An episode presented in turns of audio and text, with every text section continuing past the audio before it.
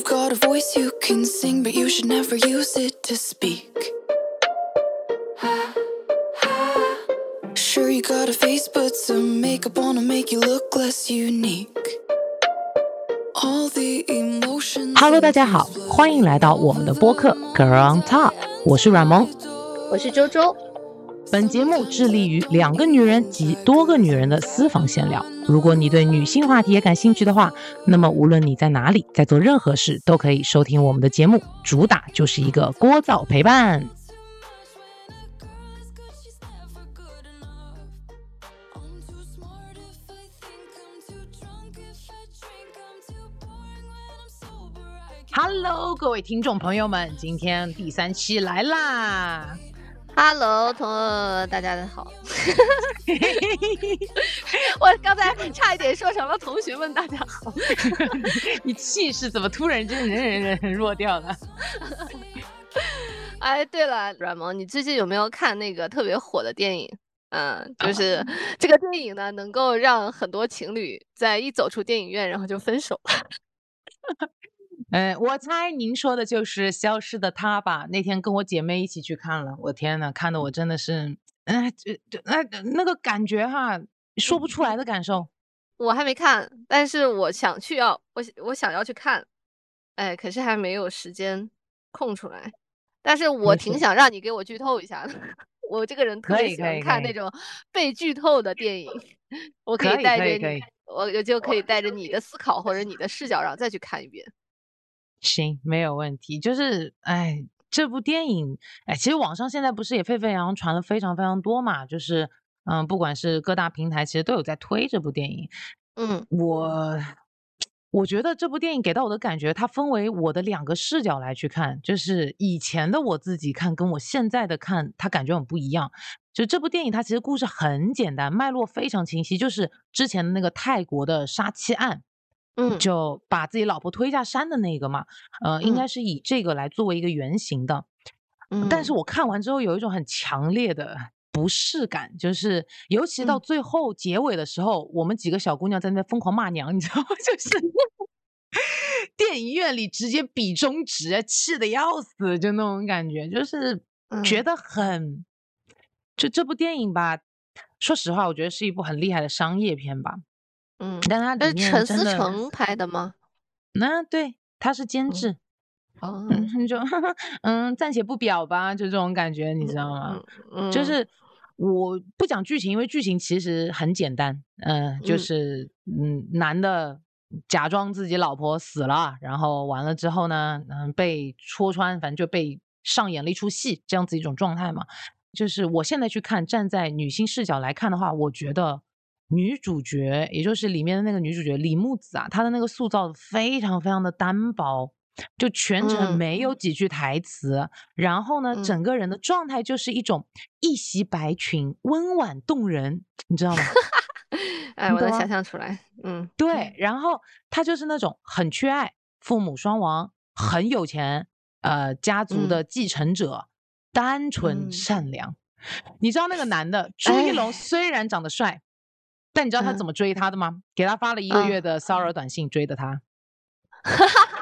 我我我现在强烈怀疑这个是不是一一部分男性心中的这样一个完美对象的形象？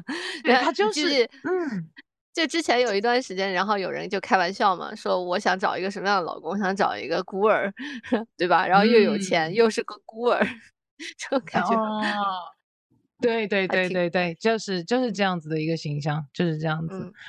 嗯嗯，而且最有意思的是，他们女主家有一个很大的公司，那个公司嗯最后好像都是男主代为管理的。嗯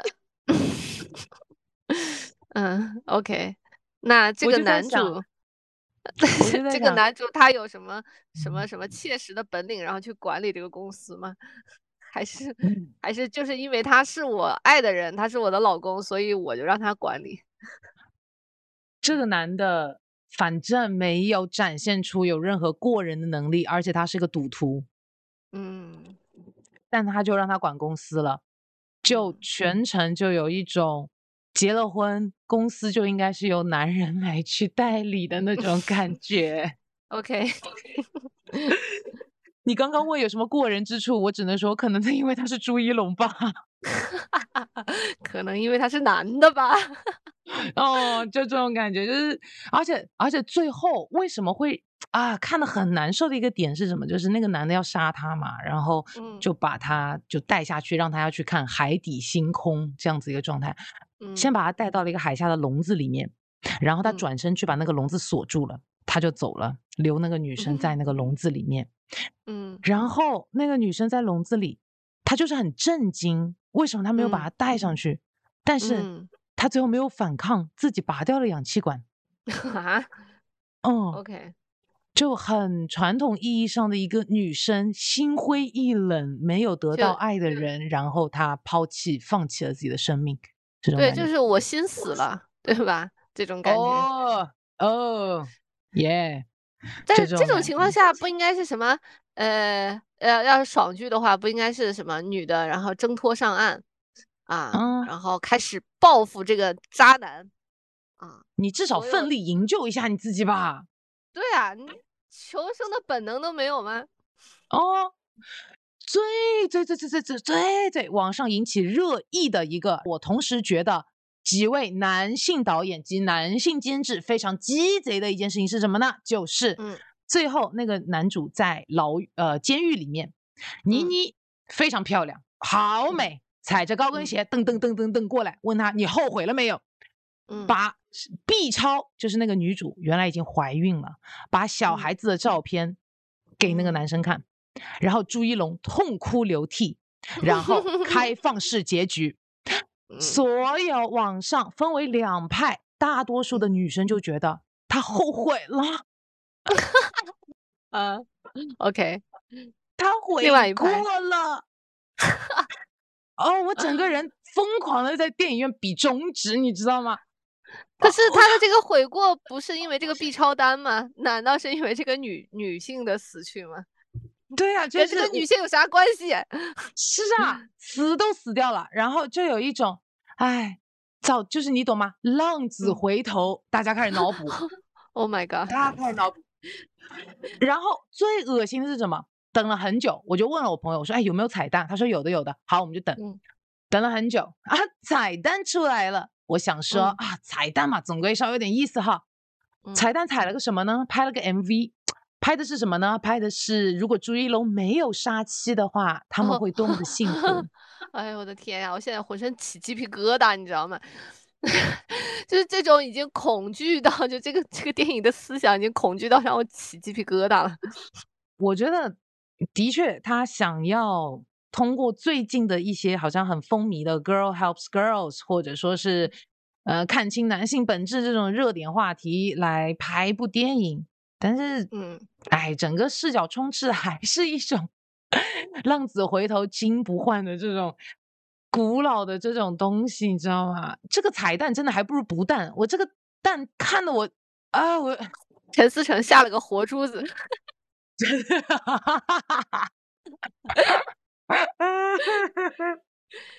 就我我通过我虽然没看啊，但是我通过你一开始描述那个女主的形象，我就感觉这个形象非常的南宁。嗯 嗯，我说实话，这个形象会不会有一点点像是佟丽娅小姐姐？嗯啊啊啊啊啊！天呐，我我突然间想起，就佟丽娅在他们两个没离婚的时候，就是她爸爸跟她传传达过一句话，说什么这个男人无论如何你都不能去离婚。我的天！哦，对，还要去伺候他，还要哦去照对顾她。嗯嗯对嗯，哦，我当时就觉得好可怕呀！天呐，佟丽娅这么漂亮的小姐姐，对吧？事业哦又很成功，哦，为什？么？我当时他跟陈思诚结婚，我是确实是不太理解的。哦，哎，就很难过。对，我我不是说我不喜欢陈思诚或者怎么样，但是陈思诚在我的眼里的话，给我的感觉他有一点点油腻啊。虽然他确实是有他的才气在的，但是我不知道为什么，可能是一种女性的直觉。我看他的嗯话，我我会感觉到有点不适。嗯，嗯，我现在不知道说什么，我只能 疯狂的赞叹。嗯，对，所以当初那个丫丫，然后跟这个陈思诚在一起的时候，我是十分不能理解的，就好像那种你在大街上看到一个很油腻的男人，然后旁边跟着一个俊美的大美女的 那种感觉一样。就这个，我 看完这个电影之后，我讲真啊，我想嗯到了之前，因为我必须老实说啊，如果放嗯在以前的话，我真的会被这个东西带进去。嗯我会去开始想这个男的有多么多么的后悔，我死了之后他也会记得我一辈子，就会有一种感觉，就是啊，在我死掉的那一瞬间，他嗯记得我的那个瞬间，我的自我就被肯定了，我的价值就被他看到了。哦天呐，嗯，真的，我我为什么会那么不适？是因为如果不是嗯聊这些东西，如果不是看到这些东西或知道这些知识也好，信息也好，我真的是这么想的。嗯，这个是嗯我最大的不适的地方。总之就是我现在，嗯，虽然你你给我就是你我没有看过啊，但是通过你给我讲的，然后我是觉得很很强烈的一种心理不适感。听你的描嗯述，嗯，对，因为那天我就上网的时候，正好看到一个女孩子，因为我去看影评嘛，然后我正好看到一个嗯女孩子在写，她说，可是她一开始的时候真的是爱过的呀，只是后面被欲望吞噬了，所以她才会犯错。我 让我想起一个非常经典的问题，就是，呃，每次分手的时候，女孩问你爱过我吗？爱过，一嗯说一说爱过，好像就心满意足了。我的天啊！哦，什么什么错事都能够去把它给合理化了，就那种感觉，原谅了。嗯，我记得咱们两个第一期有聊过这个问题，对，对吧？嗯，嗯就是好像什么东西，然后加上了爱，或者是就这种感觉，然后他就已经可以值得被原谅了。但是他的行为非是非常糟糕的，嗯，但怎么加上了爱就可以被理解了呢？就像是家暴，对吧？为什么要叫家暴？为什嗯么不直接叫暴力呢？为什么加上“家”这个字，然后它就变得合理化了呢？嗯爱能止痛，爱是布洛芬。我来姨妈痛经的时候，我男朋友爱我，我就不痛了。哎呦天呐，真的，包括咱们两个上一期聊到这个女生在性里面更多的是这种精神的，对吧？满足，嗯，就好像在关系里面也是这种感觉，只要我精神满足了，好像其他所有东西然后都变得没有那么重要了。嗯，都能够被嗯。原谅，尤其是当这个男的表现出这种悔意的时候，就好嗯。像你只要表现出后悔，你就不再是个人渣了，嗯。就是也就能够让女生产生一种没事的，哎，就一时犯错而已嘛，就那种感觉。我觉得什么叫一时犯错？我今天我一个星期没洗袜子，这袜子都立起来了，这叫一时犯错好吗？我 我无语了。我总觉得一星期不洗袜子这件事情，它肯定是一个长期的、长 期的习惯。我长期犯错，我后悔了，谁来原谅我？你懂吗？我觉得嗯他们对犯错的底线真的好低，而女嗯生什么错都不行。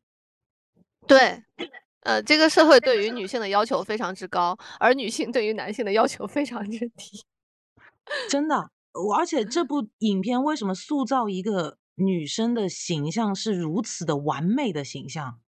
嗯好像因为啊，我不知道，我不知道这个猜测会不会是对的。但是如果这个女生她展现出了强势，展现出了嗯对事业的一种高度的那种自律也好，去把它给完成也好，嗯然后这个时嗯候可能会出现的洗白就是，嗯，是嗯我我也哦受不了啊。对，我突然 我也能 get 到，我已经想到了这个词了。啊，是我，她嗯太女强人啦，她一点都不温柔，她一点都不照顾家庭。啊，什么我内嗯心受到了伤害，对吧？啊，女人都没嗯。有女人的样子，那怪不嗯。得我就一定要离开他。哎呦，嗯，因为你知道，在剧里面有一段真的展现出朱一龙这个角色非常非常 NPD 的一个地方，就是呃嗯，NPD 是自恋型人格障碍，给听众们嗯。那个样，就是非常 NPD 的一个地方是什么呢？他在他在被怎么讲，就精神破坏，然后要去讲出他杀人的这件事的时候，嗯他的言论还是那种，我赌博欠了一千多万，他都不愿意帮我，他就是更爱钱，他一点都不爱我，这是他逼我的。我的个天呀，好点好点，嗯，唉，就这一些被大家都忽略了，只要他最后的时候哭一哭，大家就觉得他后悔了。我天呐，但是问题这个后悔的点不在于这个 B 超单嘛，并不在这个嗯。女性身上呀。就你你会感觉这个女性在他眼中是没有价值的呀，只有她嗯。肚子里面那个活珠子，对吧？那个才嗯。是才是我王位的继承者啊，那个才嗯。是你你作为一个女性你真正的价值之所在。你如果没有这个嗯。东西的话，那我就可以杀你；但你如果有了这个东西的话，哦，那我会觉得 我要想一 想，我要想一想，我要想一想。对，嗯，我觉得说说实话，我们刚刚前面十几分钟的言论很有可能会被别人打成我们很厌男。我啊，没关系，我我确实挺挺厌男的。我也是。嗯，我觉得真的有有有一句话说得好，这世界上只有一种英雄主义，叫认清了男人本质，依旧是直女。我我觉得我不是厌男，我觉得我我觉得根本不存在厌男厌男这个概念，就是男人这么可爱，怎么可能厌他呢？对吧？但是我们恐男，但是恐男是有的。恐男，对对对，因为如果是厌男的话，你要放到这个语境下面，很简单，那就是我认为嗯男性天生就没有什么价值，对，对吧？这叫做厌嗯男，就是我认为他完全没有任何价值，他做任嗯何事情都是做不好的，只要想的就是你看嘛，一个男人做这些事情当然做不好了，这个这种言论才能够叫做是厌男。我觉得我们真的就是对恐男，真的很真的恐，真的恐。对，我之前听过一个播客啊、但是我想嗯不起来到底是哪个播客，他就讲究厌男这个概念是根本不存在的，只有恐男这嗯个概念。厌男在整个社会的大架构下，它是没有办法成立的这件事情。哦，是的，他没有办法，嗯，不管是整个我们的语境、社会语境也好，或者是社会规训也好，做不到也难的。是的，嗯嗯，但是还是要说，就不就我们对某某一部分男性，然后有这种恐惧，并不代表我们对所有的男性都怀有这种恐惧，对吧？嗯比如说我跟阮萌两个人都属于那种有男朋友的人，啊是的，嗯，我我们如果真的是对男性群体，然后抱有极大的恶意的话，那么可能我们在这个，呃，在这个恋爱方面，可能也不一定会去选择这个直男。嗯，是的。哎，嗯反正哎，我觉得做播客吧，你讲什么其实都费力不讨好。你说我们嗯这么讲，可能有一部分觉得我们厌男、恐男，我们太激进了。还还舔男，对，舔男，舔 男，对，然后一部分可能就会觉得什么，你还跟男的在谈恋爱？哎，就我现在我你竟嗯然找了个活男人，男嗯人只有死的才是最好的。是的，是的，哎，反正说什么总归会有一方会觉得你讲的不对，哎，所以无所谓啦，想讲什么讲什么了。但是我现在还挺安心的，因为咱们节目根本就没人听。哎，是的，就是完我突然全的一个发泄的状态。对，我当时我我我还想到咱们两个上一期还在那儿恬不知耻的什么想要找赞助商，就这播放量谁给赞助？傻子吗？没关系，我赞助你，你赞助我，我们是彼此的赞助商。好好，其实咱们两个就是聊聊天而已，就是我们这个就是嗯闺蜜、闺蜜闲聊，然后对只我们只表达我们个人的观点啊，不代嗯表这件事情是事实。嗯，但其实聊到现在，其实他很难去给所谓的圣母哈，就我觉得这个嗯。词它其实也并没有那么准确，我觉得像是一嗯。种爱情当中的殉道者，嗯。或者说奉献者，就是这种甘愿甘愿去做这些事情，或甘愿去，呃，甚至你不能说甘愿，甚至有一嗯种你自己被自己给洗脑，或者是精神胜利嘛，嗯，就把自己很多东西给它合理化的一种状态。所以你觉得什么样嗯子的嗯、呃行为，或者说什么样子的概念才能叫做圣母呢？因为其实就像我们两个也达到的共识，就是在爱情当中奉献，或者说在爱情当中付出，是一件嗯彼此应该是一件很快乐的事情。对，对，它应该是一件很好的事情。可是，那为什么这边又过度的奉献，到底是什么样子一个概念呢？你觉得？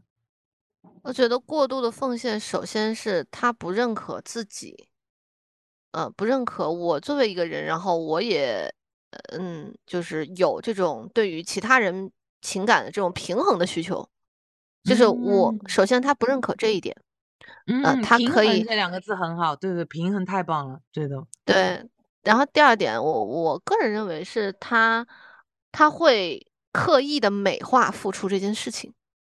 他会嗯把付出这件事情打上一个烙印，这个烙印就是我是一个如此之完美，或者说是我是一个如此之符合呃符合大众对于一个形象的那种要求。你记得吗？就是嗯咱们小的时候有一段时间经常会宣传什么。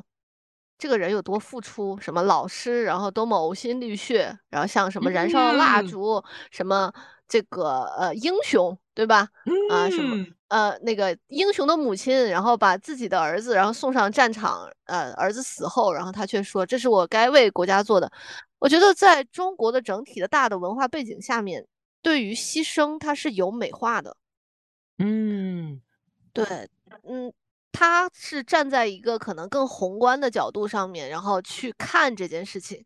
但是如果我们把它缩小到一个缩小到一个非常个体的这样子的事情或者行为的时候，我们就会觉得这件事情其实挺残酷的。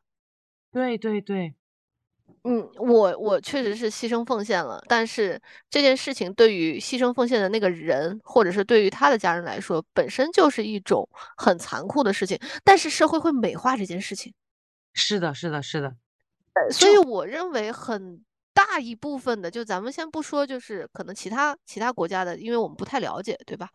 嗯，咱们自己国内的国情来讲的话，很多人就是受着这种教育或者熏陶下成长起来的，他们认为奉献是一种美德，尤嗯其在以女性为主，就会经常会经常宣传什么英雄母亲，对吧？啊，是的，对的，对，嗯，然后或者是军属，对，就是你是军嫂，然后你，嗯，比如说你十年十年，然后都不见你老公一面，但你依然把家里操持的非常之好，对是的，就这种奉献已经已经被定在那个有一个军功章是定在上面的，就是我们作为耳濡目染这种文化的情况下的这种女性，我们就会天然的觉得奉献是你作为女性的一个最大的褒奖，因为国家都认可你，然后社会都认可你，你周围的所有人都在认可你。你其实刚刚讲所就很多，我突然想到，我之前看了一部电影，叫做《西线无战事》。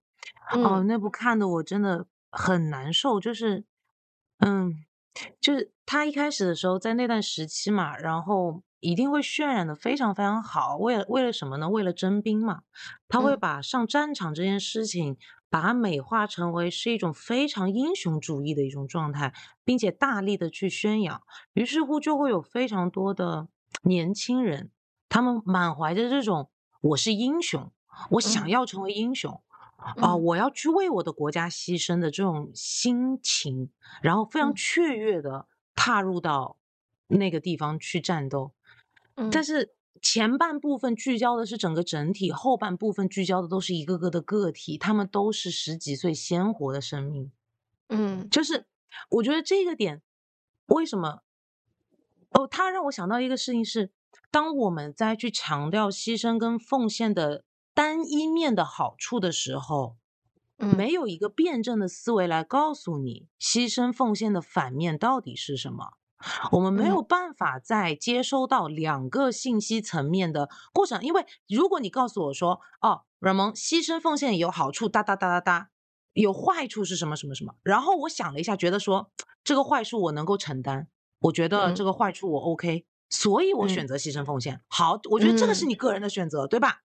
嗯。但如果整个社会它一直在强调的就是一种好处，单一的好处，甚至好像没有任何的坏处存在，个体的嗯坏处被剥夺了、被割席了的一个状态下，那它其实就只是一种让个体想要更加寻求社会的认可感，也就是融入到社会当中，因为人本质就是一种社会动物，去融入进去有点去人性化了。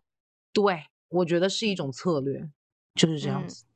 但是我也可以理解，就是在呃某一些比较特殊的时刻，对吧？那你嗯如果不去当嗯兵，我不去当兵，那谁来保嗯护国嗯，家，对吧？这个这个大家都可以理解。呃，我们绝对不是在反对说是呃这样做，然后它是有问题的。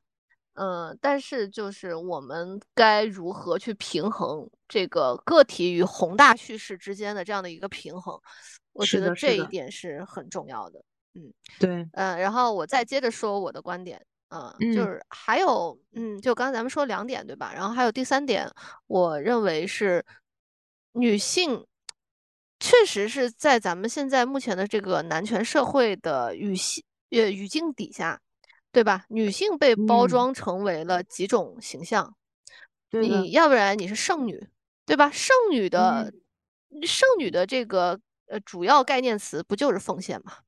是的，对吧？母亲也是剩女，母亲对于孩子的奉献啊，然后接下来就是一个什么，呃，这个妓女啊，或者说是荡妇，嗯对吧？啊，那荡妇，然后通常是自私的，她只考虑啊这种物质享受的，对吧？比如说现在会经常说那种什么拜金女，对吧？这个词儿我打个嗯，引号，我非常不喜欢这个词啊。我也不喜欢。还有另外一个词捞女，我也很讨厌。对，啊，等等这样子，然后就是他把女性，然后直接作为一个这样的商品或者物品化，然后本身他们用，其实他们他们其实是用一种物品化的眼光，然后去看待这些女性的，但是他们又给她打上了这样的标签，就很像很像很像这个我的我我把我的观点投射在你身上的这种感觉，嗯，是的，就投射出了一个捞女或者投射出了一个拜金女的这样的一个形象。那么，呃，接下来还有一个就是毒妇。对吧？那么嗯我们说毒妇的这种形象就，就很很多人很喜欢把那种事业特别有成，完全不在乎家庭，然后在事业方面，然后运用自己的一切资源，啊，运用自己的一切能力达到事业巅峰的这种女性，其实你会发现有有很多人会评价说，哦，我我可不想要这样的老婆。啊，我觉得她，太厉害了，我觉得他对于我有威胁，他肯定不能好好伺候老公和儿孩子，我要他有啥用？是的，是的，嗯，就他是现在作为一个这样子毒妇的形象，那么在在过去的话呢，可能就是像武则天这种类型的女性，对吧？她，有野心，她有很强的能力，那么但是她会被整个就是一在一个阶段当中，对吧？然后她会嗯，被别人冠以毒妇的这样的一个形象。是的。就女但女凡历史上的女性好像都会是这样。对，就是你女性，你最好不要有野心，你不嗯，要有你的目标，你最好能对，你不能贪，然后你最好能，你要克制你的欲望啊，你，还不能去随便的，就是对于你自己的身体，然后做出选择，你最，好是听从你父亲的想法或者你父亲的要求，他把你嫁给一个男人。对吧？就婚礼上，父亲把你的手交给另外一个男人，说：“哇，以后就是你来照顾他了，你要好好对他。”嗯，对吧？就这个这个 这个我实在是不能理解。然后我我把我的女儿交给你啊，那么除此之外还有什么？我应该在家里面作为一个好的母亲，好的母亲的形象就是什么？我要奉献，我要为了孩子奉嗯，献，我要为了老公奉献，我要为了公婆奉献。嗯，我最好把公婆当做自己的父母孝顺。啊，我最好是一个像小白花一样的女性，我最好没有任何的，我甚至在结婚前最好不要有任何的性行为，我是一个处女的形象。是的，就是很多，这一切，嗯，它围绕成为了一个圣母的一个状态，对不是因为圣母在整个的婚恋市场上，它是最能够待价而沽的，对，以及它的价值是最高的。本质，而言，其实也就是一种非常物化、非常物化的一个状态，因为你没有，你再也没有自身的，就是人去欲望，也就是整嗯，个的本我被完全的压制，这是件多可怕的事情。就你不是一个人，你是一个嗯，符号。对，嗯，我就经常会想到一个点，就是呃我不知道软萌你有没有经历过，就是小的时候你会不会认为你母亲是不配拥有性的，嗯，对吧是的？或或者是你没有办法把你母亲的形象然后与性结合在一起，就你会觉得如果就就我我举一个不恰当的例子啊，就比如说嗯有一天你在你妈妈的抽屉里面发现了自慰棒这个东嗯西，那你可能是，那你生理上可能会产生这种极大的不适。对我震惊了，我甚至想要辱骂我的母亲。对，就是母亲的形象一直就是圣洁化的，她被我们基本上，我我个人认为也很少有很少很少有孩子，然后会就是跟母亲很开放的聊性，或者是聊母亲的性，都很难对吧？对，嗯非常。而且，嗯其实讲到我们刚刚讲的这些所有的东西，它其实是社会上给到女性的一种必须要奉献跟甚至美化奉献跟牺牲的这样子一个状态，所以让女性不自觉的去选择这样子的一条路去往上走。但是呢，我们的个体本身就还是会有一种潜意识也好，或者是本能也好，感觉到哦，这个嗯男的做了这件事情，他侵害到了我的一个利益，不管是身体上还是嗯心灵上，他甚至物质上，他都侵害了。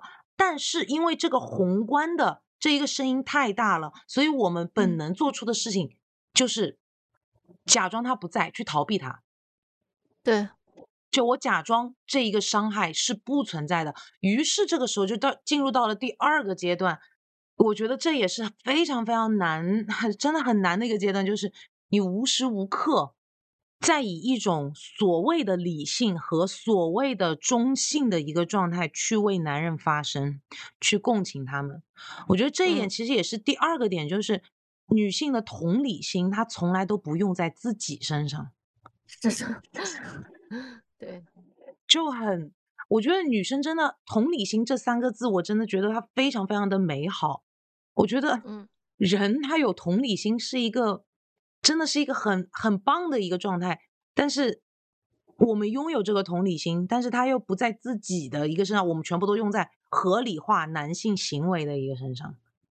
嗯，对，就这个就会就很就很难过，就是你一方面有的时候，尤其我觉得像现在这个环境，呃，很多女生也开始发声了嘛。你看，像我们搞这个播客，不也是在做这件事情，对吧？所以嗯更加就是会有一种更割裂的一个状态，就是呃我不应该再这么付出了，我应该把我自己放到前面，但是可能隔两天我又后悔了。我嗯又好像回到了那个状态下面去。我知道很多的专业术语，我也知道这到底什么意思，我也知道怎么样，但是我跳不出来。我我我通过今天跟你的聊天，我感觉你是个有故事的人，你要不要对讲讲你的圣母故事？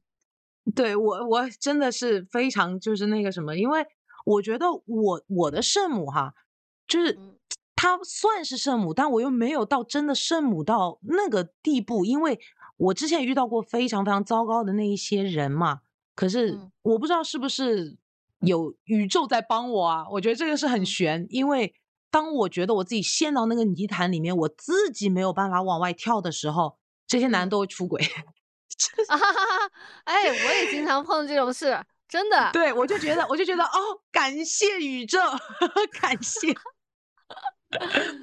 我就觉得让我出来了这种感觉。哎，我我真的是不能理解，就是，呃，就因为因为我知道咱们两个都是非常美好的女性，对吧？嗯，我还有包括就是我们看到整个就社社会上面存在就是什么明星被出轨什么，你会感觉那个女性是一个非常美好的女性是的，啊，但是男性照样会出轨，然后 跟你什么家里面的这个有没有魅力好不好够不够好根本没有关系，根本就没有任何关系。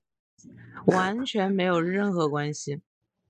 其实我之前特别就是特别特别的圣母，但是我觉得我的圣母一方面也是受到大环境的影响嘛，觉得说哦，女性应该在感情当中是这种奉献跟牺牲的精神啊，或干嘛。但我觉得我的圣母还有另外一种状态，就是呃，我之前谈恋爱，我嗯。因为之前如果大家有听播客，那应该知道说我跟我爸之间的一个关系，或者说我在择偶标准这个板块上很容易倾向于找到像我父亲那样子的一个角色嗯。的那样子一个人嘛。呃，具体就是会比较的好像冷漠一些，比较嗯。不怎么说话，比较嗯。需要你去调动氛围跟调动气氛的那种状态，所以我会我会被这样子的人吸引，然后反复被这一类人所吸引，然后在这种情况下，那对对对，那么在这种情况下，你想想看，他们又能够给到你真的多少的情感的支撑，或者是其他板块的支撑呢？其实非常非常少。然后嗯。甚至，嗯，我记得我之前有一任男朋友，呃，真的是属于我比较现在想起来都觉得 痛心疾首的一个恋爱的一个男生，他比我大大概六岁，嗯。然后他那个时候在网上玩游戏，我那段嗯。时间其实已经感觉到我们之间的关系是有一点冷淡，有一点不太对劲的。但他那个嗯。时候玩游戏，玩游戏他认识了一个女生，是一个国外的一，因为他玩的是其他服嘛，所以他认识一个国外的一个女生，他会一嗯直在给他发消息，过程当中会给他发我们两个养的那条小狗啊，怎么怎么嗯样啊，问他怎么什么时候嗯玩游戏啊，干嘛？就是你懂吗？就是你的第六感就觉得这个消息发的很不对。为什么？因为嗯我自己也有在玩游戏，游戏里面也一定会有其他的异性，但是我，但是正常来讲说，你所有的聊天或干嘛，应该就止于这个游戏内部，对吧？对，因为游游戏内部它也是能够发消息的嘛，今天要做什么任务啦，呃，今天要去打什么怪啦，总归大概也就嗯是这一些，你很少会去分享到你自己真实的生活。然后那嗯个时候我就有一点崩溃了，我就问他为什么要这样子，你到底在想些什么？然后同时同步进行的是他在学校里面跟另外一个韩国的女孩子一起做嗯。项目，然后两个人也是那种说不清道不明这种发那种消息，嗯。就两件事情叠加，我就觉得非常的非常的可怕，于是我就去质问他，然后我也你懂啊，就那时候焦虑型人格啊，不是焦虑型嗯。依恋模式大爆嗯。发，就开始离家出走，气到离家出走。但是当我回来的时候，我发现他已经躺在床上睡着了。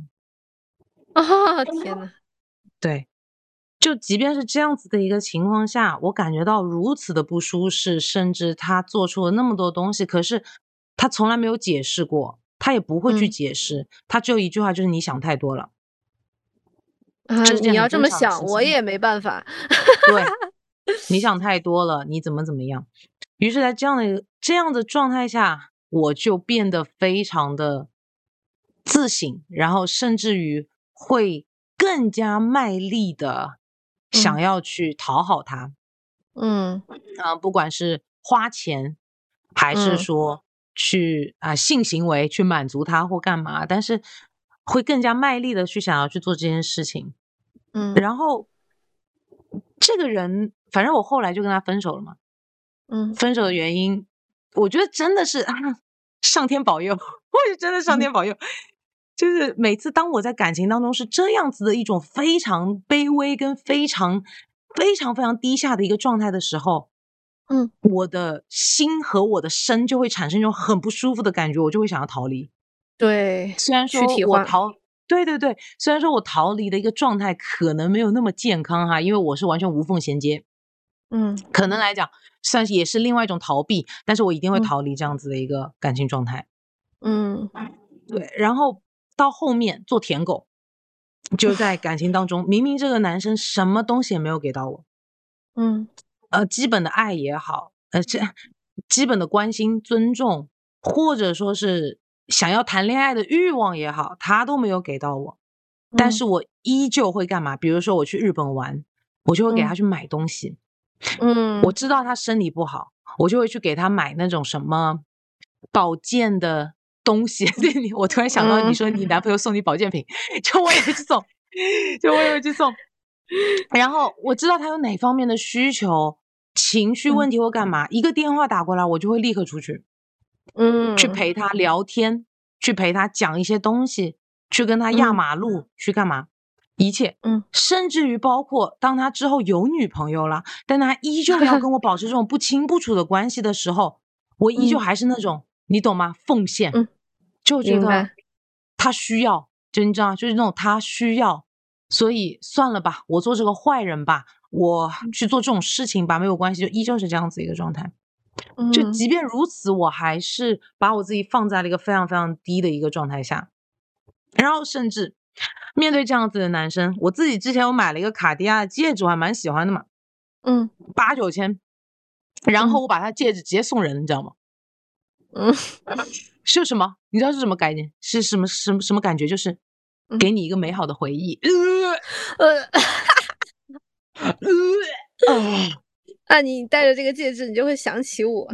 是的，就你哎呦，我带着它，就的个老天爷呀！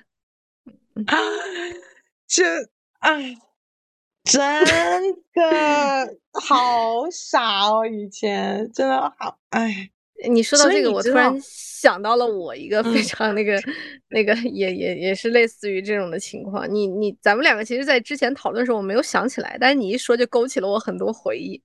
嗯，我可以一会儿告诉你，你先讲你的。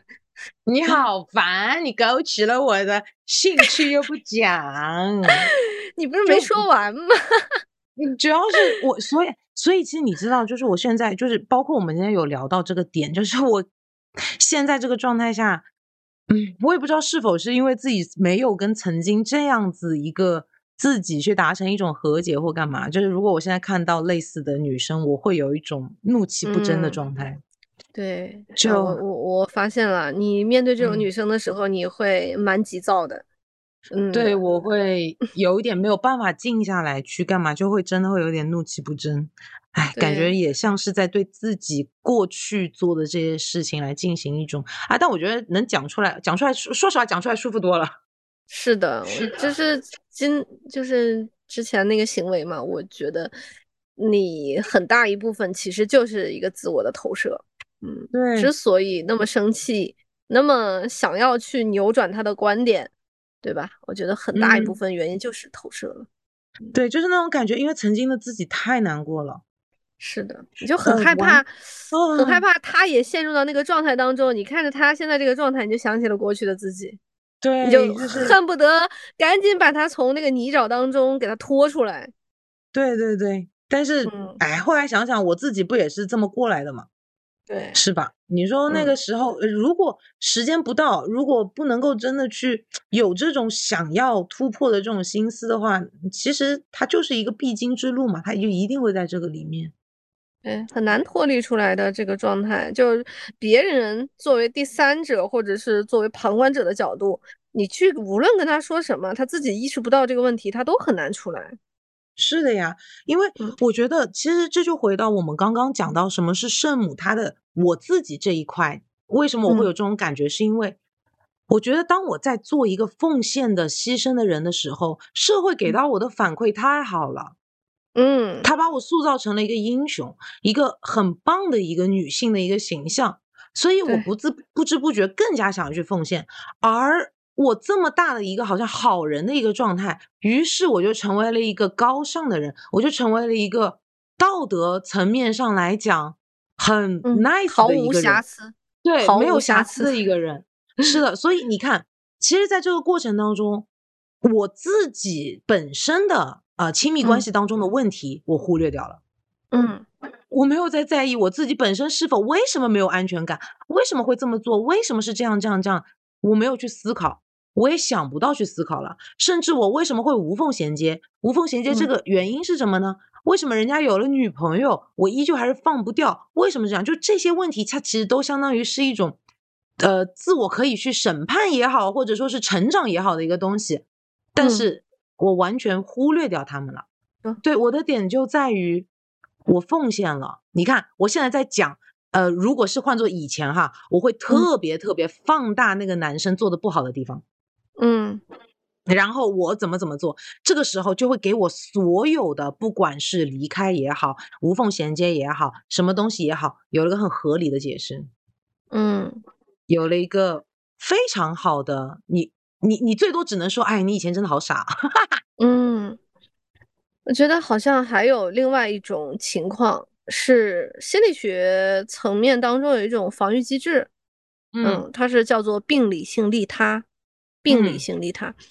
嗯，其实病理性利他就是那种，其实你你这个人他在付出，但是本身本身他是觉得自己是需要被付出、被照顾的，对于是他通过照顾别人或者是对他人进行付出，来让自己潜意识当中认为自己得到了照顾和付出，它是一种移情。我把嗯对于我自己内在的这样的一种怜惜感，或者是这种保护感，然后移情到了其他人身上。那我我在对你最做这件事情的时候，然后我感觉到我好了一些。嗯嗯，我突嗯然想到，你之前有看我的星盘嘛？你嗯说我是金星双鱼落在一宫，然后嗯你就跟我讲了一句话，你就说你可以爱世人，但是在前提你要先爱你自己。嗯，是的，就对，如果我没有办法爱自己，那么我所有对自己的难过、痛苦，我没有办法去帮自己去，就怎么讲，安抚我自己。于是，我又同时 是一个双金双鱼，我就会把这些东西全部投射到外界的人身上。对，遇到了跟我比如说什么情况相似的男性也好，嗯我干嘛也好，我就嗯会有一种奋不顾身的想要去跳过去拯救他的那种状态。对，实际上你其实是潜意识当中想要拯救你自己，嗯，只是只不过这个对象，然后变成了你身边的这样的一个男性形象。是的。唉嗯，那那我给你讲讲我我曾经是很圣母过的这个事情。太好了，快嗯说。呃，我曾经跟一个大我很多的男生就在一起交往，就你也你也嗯知道，我是一个其实喜欢那种年纪比较小的，对吧？嗯，我是一个弟弟弟控，嗯，但是这是我人生当中很为数啊，就唯一吧，然后跟一个比我大那么多的一个男生交往。嗯然后交往的过程当中，你你可以想象一下，我跟他交往的时候，我三十岁嘛，嗯，他已嗯经四十多岁了，他一嗯定是什么经济条件各个方面的条件其实是要优于我的，对吧？他积累的财富一定是要优于我的。但是在我们两个在一起的过程当中，所有几乎所有的钱都是我来花的。啊，对，光是物质层面，包括我们两个，呃，基本上就是我去到他的地方找他，因为我们两个不是在一个地方。嗯对，我飞过去自己订酒店看他一段时间，这样子。嗯，而且我们两个最后分手的原因就也非常离谱，是因为他忘不了他前女友。嗯 因为这在我的概念当中啊，就是我没认识他之前，包括我认识他之后，我一直都都有一个观点，就是忘不了前任的人是极度愚蠢之人。嗯因为我在我的概念当中，我认为前任他就只是一个你逃避现在的这样的一个借口而已。嗯对，所以这种没有办法完全就是我除了那种感情真的非常深厚的，对吧？你们在一起很多很多很多年，然后比如说他去世了或者什么这种，我都可以理解，对对对，对吧？这种我可以嗯理解，但是他就属于那种就是他他前女友然后跟别人结婚了，因为他不跟人家结婚，人家跟别人结婚了。啊，他就放放不下了。然后我们两个在一起其实也没有多长时间，大概也就几个月的时间。就在这个过程当中，他就无数次的提起他的前女友，只要我们两个的关系啊、比较亲密了，他就开始用他的前女友这件事情来来来做一个表达。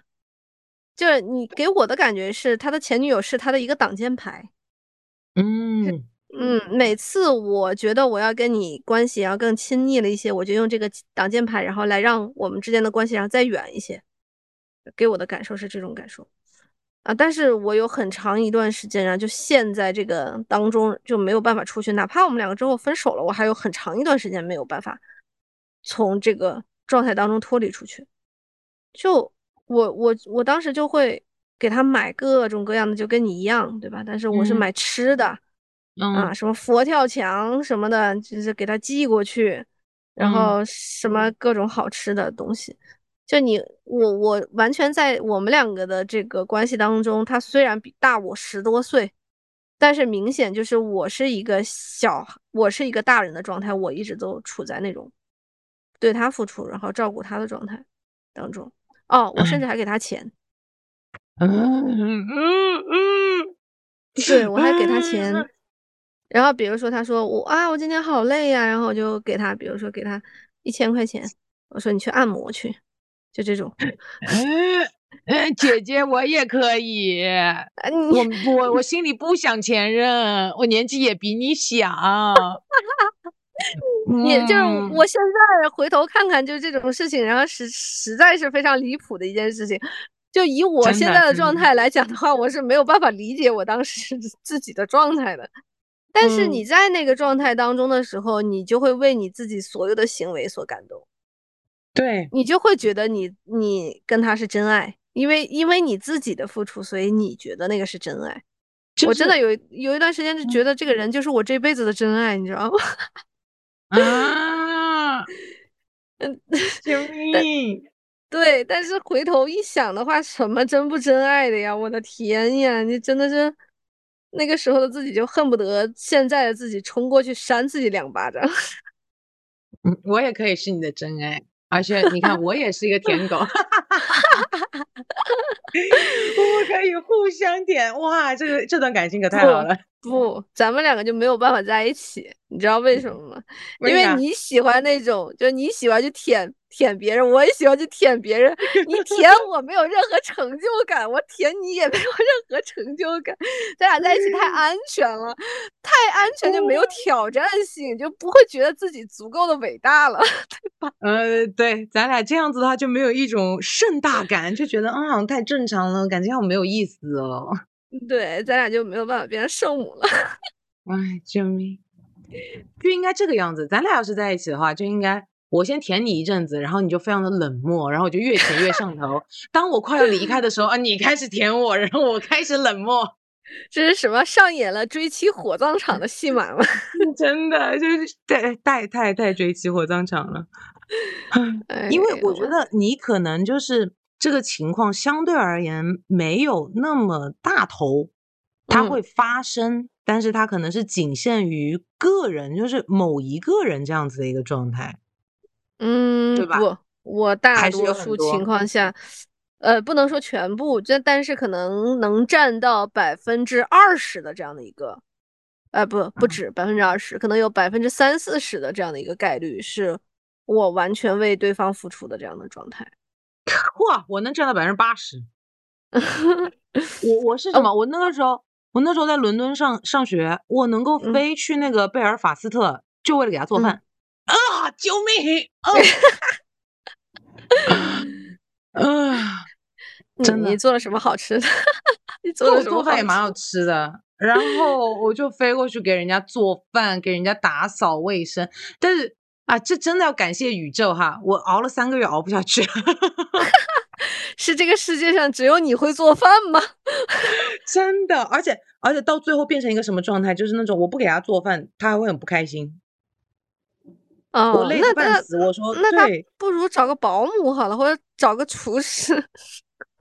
就是呃 who knows，我感觉很真的很难讲，这很难评，这很难评，真的很难评，我真无语住了。就因为因为我在想，我的话基本上这种付出感，它嗯成为了一种绝大多数的主旋律，甚至我在跟我现在这个男朋友在一起的时候的前半，就是前半段大概一到两个月的时候，我都还陷在这个状态当中。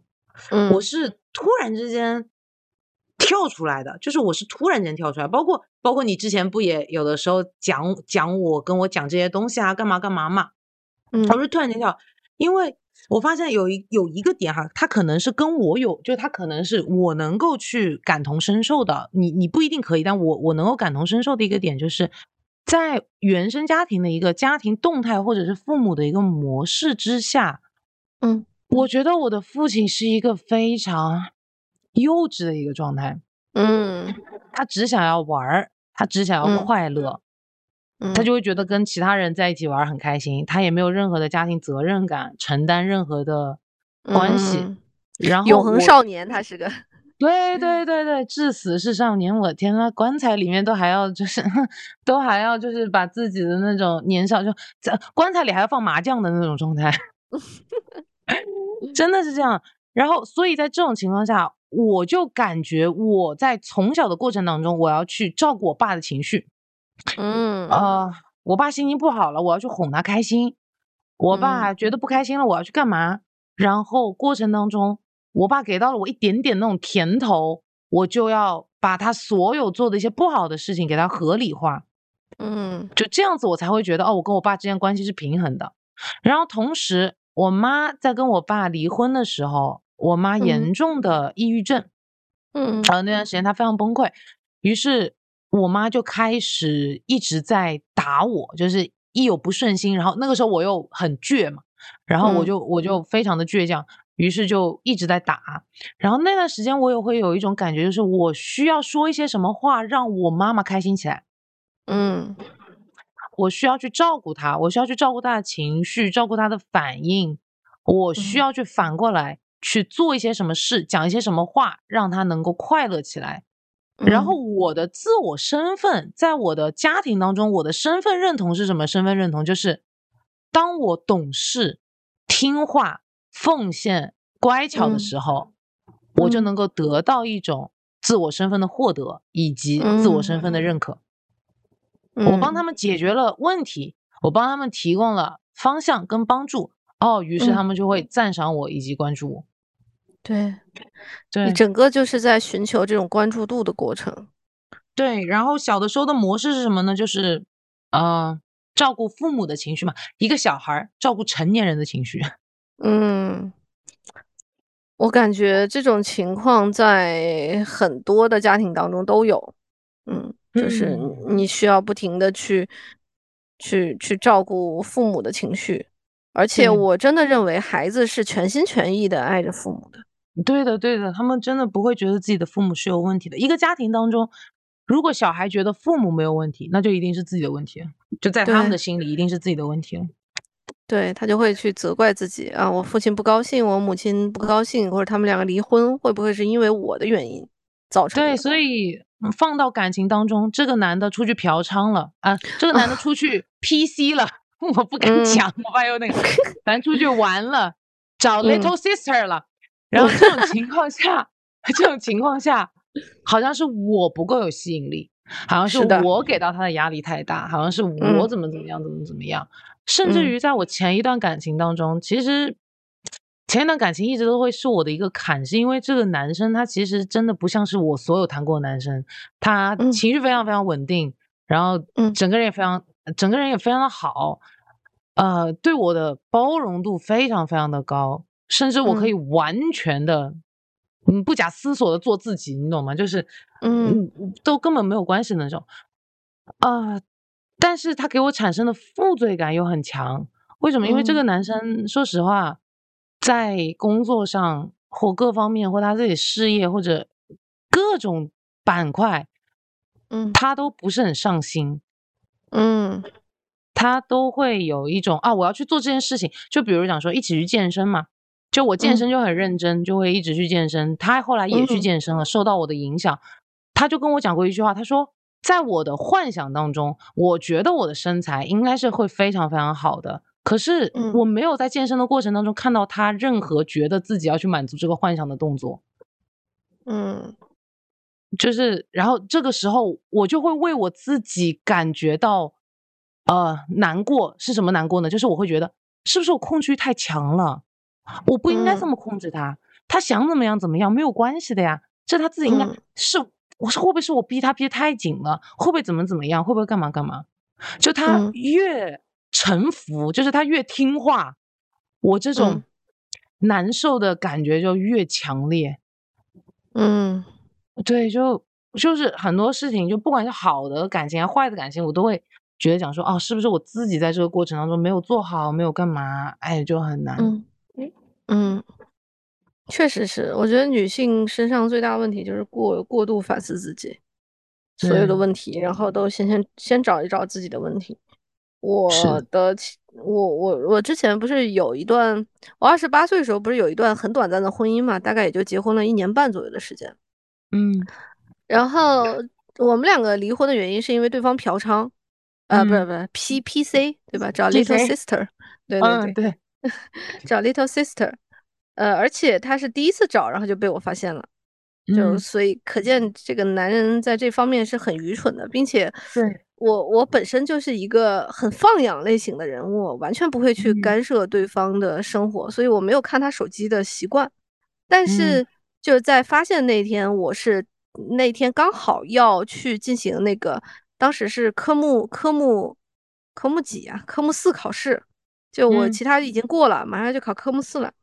我早上大概四点多钟就醒了，醒了以后发现他的手机就没关，就整个是亮着屏幕的，嗯。放在那边，我就点进去了。点进去了以后，直接就是之前我从来不看嘛，但是我那天就鬼使神差看了一眼，结果发现他的一个注册的一个新的微信号就没有退出去，里面就嗯。有跟这个 Little Sister 的所有的这个啊，就是商量啊多少钱，嗯对吧？然嗯后在什么位置，我给你发定位啊，然后以及嗯给钱的啊，所有的这样的一个讯息。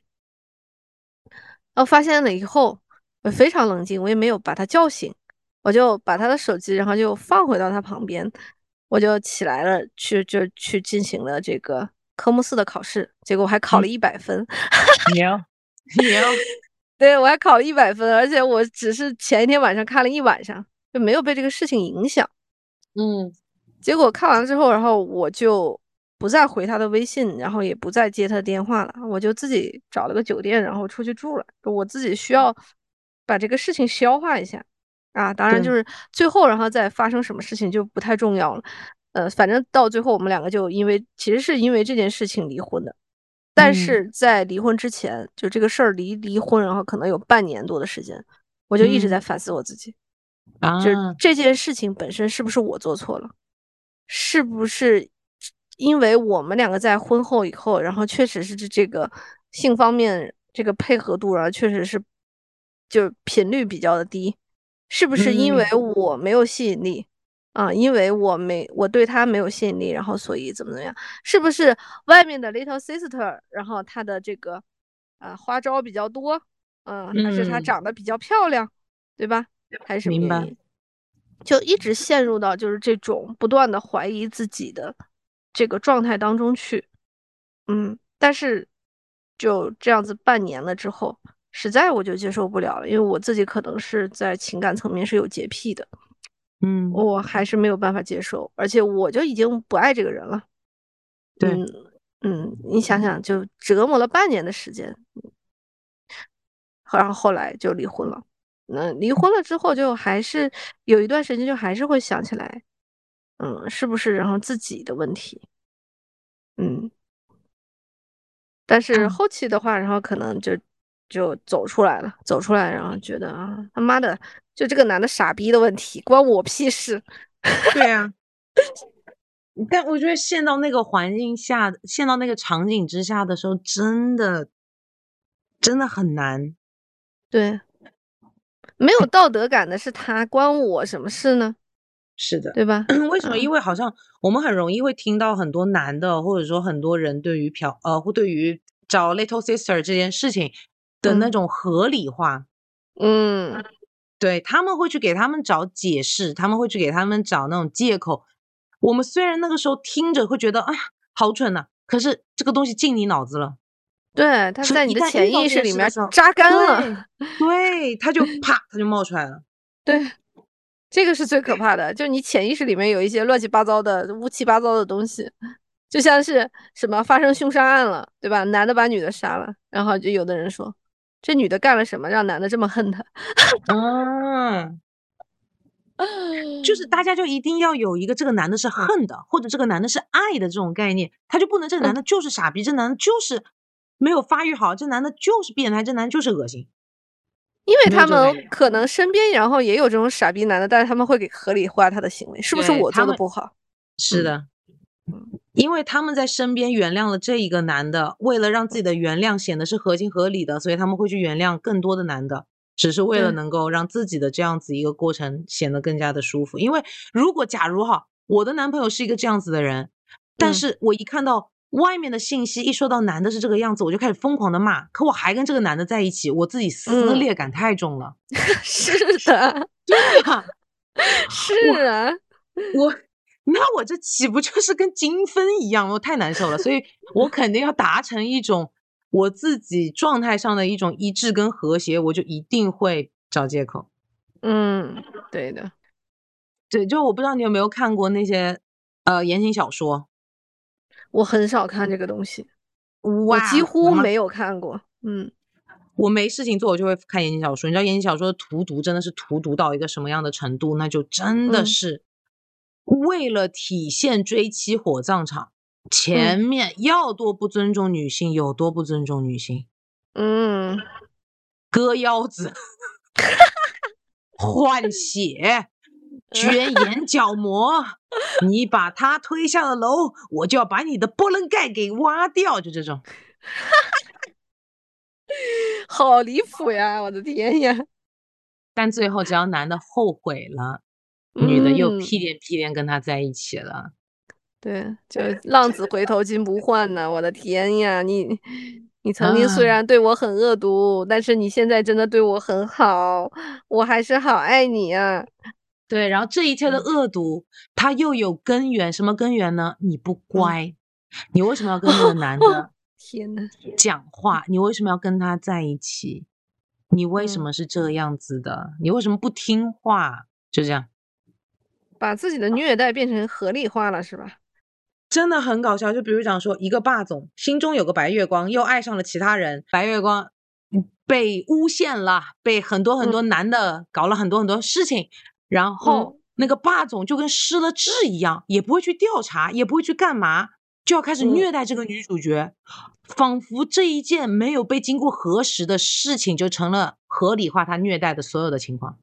为什么会爱上这么愚蠢的人？真的好蠢。然后那里面的女主角就会有一句非常非常典型的台词，叫做“某某某，我决定再也不爱你了，我不要再见到你了。”我说：“啊，九妹，不是我想你都采访你一下家破人亡了。”我要采，访你一下，就这种东西你是怎么看下去的？我也不知道。我现在就哦，我现在看到这些东西的时候，要么就脑子里面一直在吐槽。我觉得我真的要少看一点这种东西啊。说实话嘞。真的，因为我现在就已经有一种麻木了的状态了。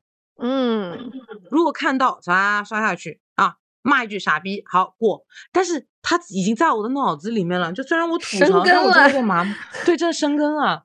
我觉得我一定要少看一些这种东西了。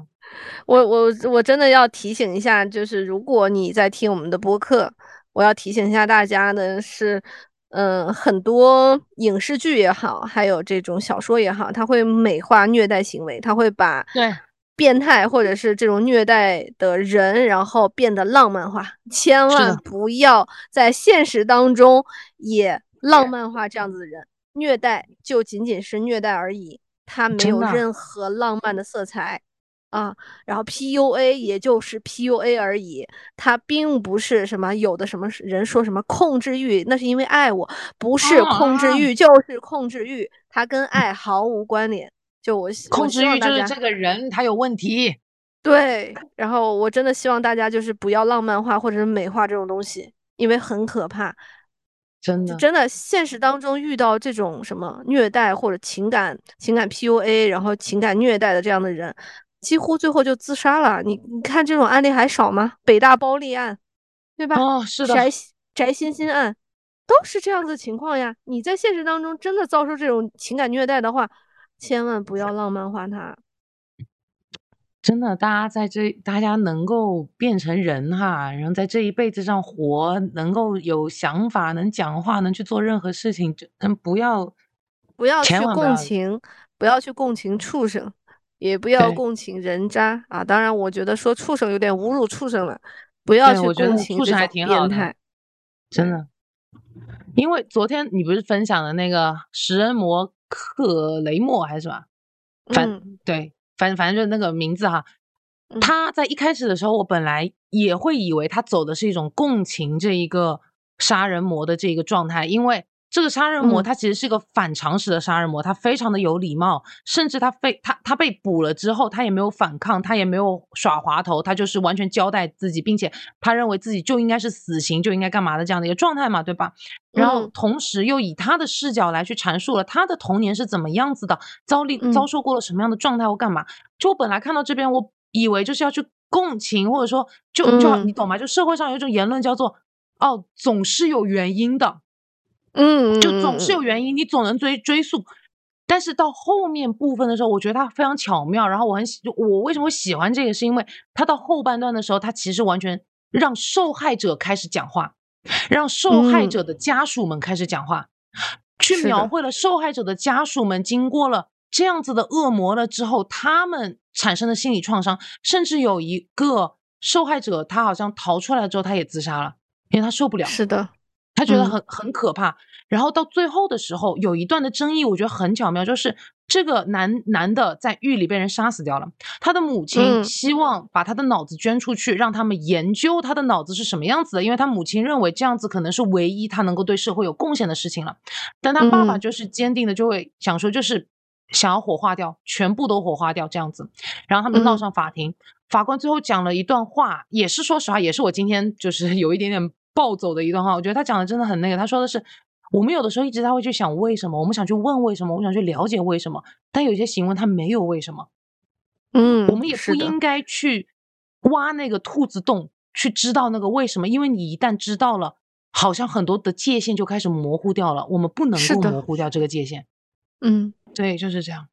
伤害就是伤害，对，嗯伤害就是伤害，就是你不舒服了，正视自己的不舒服，了解自己的不舒服，感知到自己的不舒服，并且告诉自己，我有一切权利和，这是我有义务去保护自己，远离这种不舒服，但不要合理化去想他曾经因为他的原生家庭，因为他干嘛干嘛干嘛，因为他怎么怎么样，就嗯不要这样子，但不要在损害自己的利益的前提下同情他。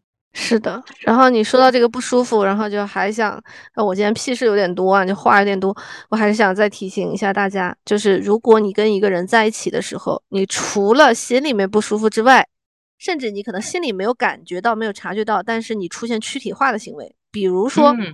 你跟他在一起，你会经常的发烧、感冒，嗯嗯，然后或者是喉咙肿痛，或者是有嗯一些身体的症状的这个时候，很有可能就是你的潜意识在提醒你要注意危险。对嗯，啊、尤因为有其是那些本来不怎么生病的，是的，呃，我我真的是因为这个是我自己真实的案例，我在有跟一个嗯人在一起的时候，交往的时候，我每一天都发烧。就几乎是每天都发烧，然后隔一段时间就一次大烧，隔一段时间一次大烧。后来我发现这个男性身上具有反社会人格，啊！对，并且他对我进行了殴力呃这个暴力殴打，当时天啊，对，所以我其实，在一开始的时候我就有感觉到这种不舒适了，但是我自己没有去正视这个问题，哦，我没有去重嗯视它，我以为这个只是我，因为当时换环境了嘛，我以为这嗯。个只是我换了环境以后的不舒服，但实际上不是，但是因为你心里面其实你跟这个人在一起，他就很不舒适，或者是你潜意识一直在提醒你那个危险的点，但你你就忽略它，你忽略它之后，你的潜意识就会用身体的方式来告诉你这个人到底有多危险。对，嗯。所以还是希望大家，如果啊、有这种情况的话，希望当然希望大家都没有这种情况，但是如果有这种情况的话，希望大家能够正视自己的感受、感觉，还有你身体的状态。嗯是的，而且我也嗯希望所有女孩子真的是把自己当成，呃，因为就有的时候，呃，如果去看心理医生，他可能会问你一个问题，就是啊，如果这是你的孩子，你会怎么样？你也会这么嗯对待他？你会这么讲他吗？就是有的时候真的把自己当成是自己的妹妹，或者是自己的小孩，嗯嗯、你想到他经历了这些东西，无论多小，可能只是这个男的讲话非常的没有礼貌，他不尊重你。也许你会嗯合理化，觉得哦，他可能讲话就是这样，他其他对我还挺好的。可是，对，他可能没有上升到肢体暴力或干嘛，但这个东西的不舒服的点，呃如果你是他的，如果你是你自己的闺蜜，一定会想的一句话就是：凭什么呀？嗯你值得被人尊重啊，他干嘛不尊重你啊？就是就把这些话刻进去。我觉得每一天醒过来，我会对我自己说一遍，就是你值得被爱。真的，我现在真的我会对我自己讲一遍这个，就是我一定是这样。嗯，没有任何人他有权利伤害你，也不要把任何人的伤害都变得合理化，是的，伤害就是伤害。嗯，对的。而且，如果他做了哪些事情，那真的就是他个人的问题，不是你做了什么导致他怎么样。你要去想一件事情，呃，同样的事情发生在不同人的身上，有些人就是不会去这么做。那这件事情它本来就是客观存在的，千万就不要把这个事情全部都揽在自己身上。对，哎，不要反思自己啦。对，不要反思自己了。可以了，好我们今天差不太多了吧？咱我们今天聊了俩总是在，好多好久哦。咱俩今天好像总是很共识啊，就是每次到结哦尾的时候都是很共识的。对吧？差不嗯多了，默契，这叫默契。嗯，OK，那咱们今天就到这里啦，就到这里啦，各位，拜拜。拜拜，照顾好自己，嗯保护好自己，拜拜。Yes，拜拜。